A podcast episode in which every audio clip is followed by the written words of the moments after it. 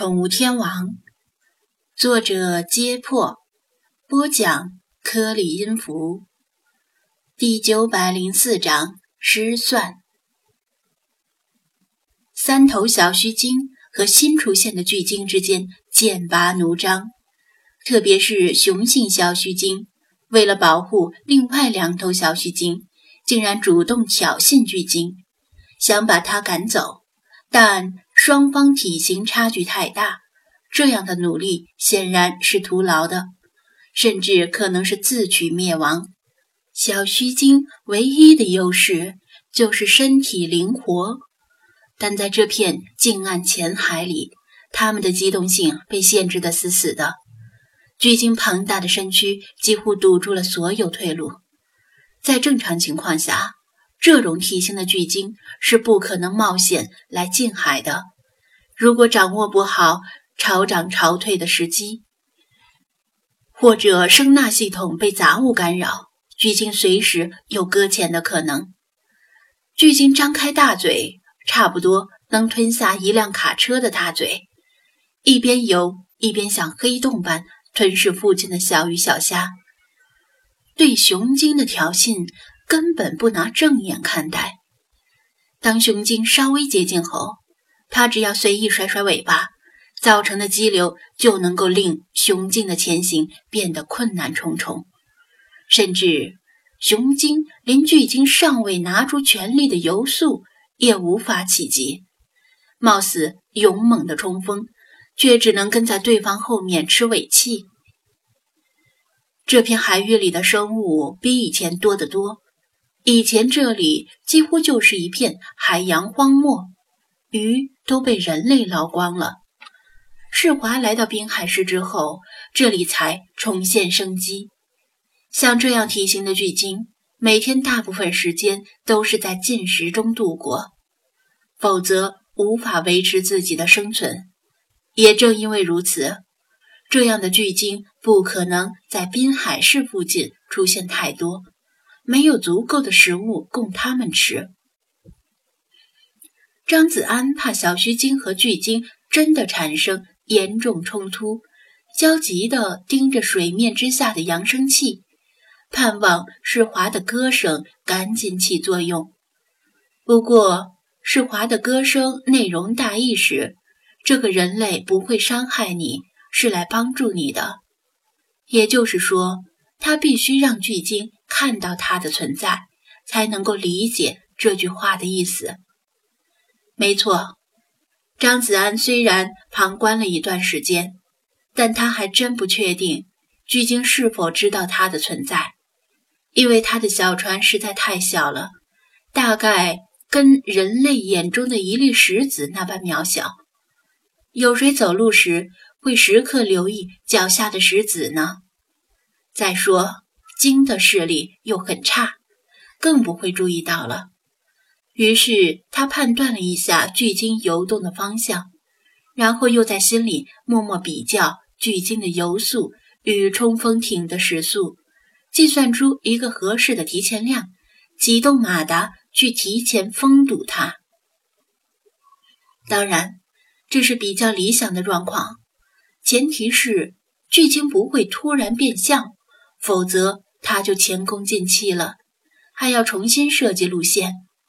单从这点来说，他比那头只知道跟在屁股后面吃尾气的雄鲸强多了。不愧是万物之灵。好在这头巨鲸比较配合，或者说它我行我素，根本不觉得有改变前进路线的必要，令张子安的冲锋艇按计划。封堵在他的前进路线上，在张子安的视野里，巨鲸劈波斩浪而至，形体越来越大，压迫感也越来越强。直觉告诉他，这是蚍蜉撼树般的作死行为，跟单枪匹马趴在铁轨上试图拦住一辆火车差不多。如果他是印度三哥的话，这时候应该帅气的自拍一下。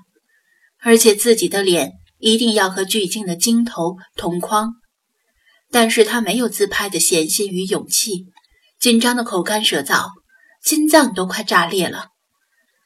在他绕路拦截的过程中，扬声器一直在播放世华的歌声，但这头巨鲸似乎没有任何反应，笔直的向他冲过来。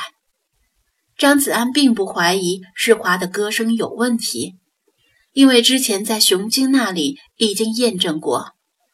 他怀疑是不是扬声器突然损坏了，毕竟是淘宝买的便宜货。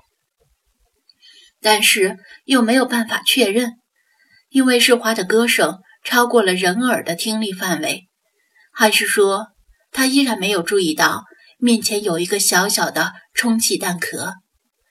那就真坑爹了！糟糕，眼见巨鲸越来越近，歌声却依然没有效果，他当机立断，不能继续停留，于是猛然将船头调转九十度。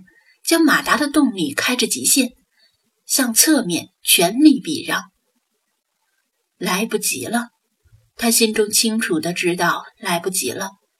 虽然心中慌乱，但基本的判断力没有丧失。他目测冲锋艇应该能够避开巨鲸的鲸头，不至于直接被撞成碎片。但是巨鲸游过时掀起的余波是无论如何避不开的。最乐观的估计，他的小船应该会翻；最悲观的估计，在翻船之前，可能还会被巨鲸的凶器扫到。情急之下，他也顾不得很多，反正周围没人看，就算有人看也无所谓。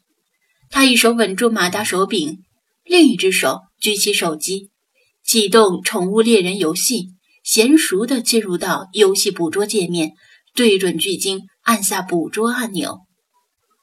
咔嚓，游戏提示：捕捉目标失败，目标不适合当宠物。从第一次接触到这个游戏时，游戏的新手教程就曾经提示过，只能捕捉常规意义上的宠物，猫、狗、鱼、鸟等等，蚂蚁、蟑螂的。不算在内。尽管确实有人养蚂蚁、蟑螂当宠物，但还有人养人当宠物呢。现在看来，鲸似乎也不在捕捉列表之内。据说，世界只有比尔大门在家里建造了一座私人水族馆，养着一头鲸鲨。这样的极端个例没什么意义，而且这也仅是传闻而已。多半是假的，因为比尔大门肯定知道，再大的鱼缸也不适合养鲸鱼。但张子安现在只能骂一句坑爹了，他已经黔驴技穷，绞尽脑汁也想不到其他办法，只能把眼一闭，听天由命了。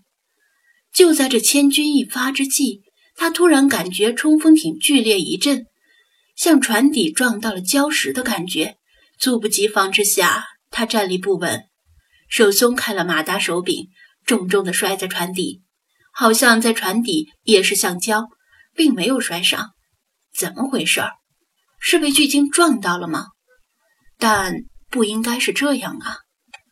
手柄一松开，马达自动关闭，螺旋桨也停止转动，冲锋艇以很奇怪的姿势倾斜着，似乎。完全离开了水面，难道我被巨鲸撞飞了？张子安扒住船舷向外一看，在船底看到灰黑色的坚实脊背，原来冲锋艇被那头雄鲸给扛在了背上，半驮半顶着它，迅速逃离危险区，速度大大超越孱弱的马达，几乎就在他刚刚离开的刹那，巨鲸。擦身而过，翻滚的水波卷着泡沫，像一堵高高挺立的水墙般汹涌而至。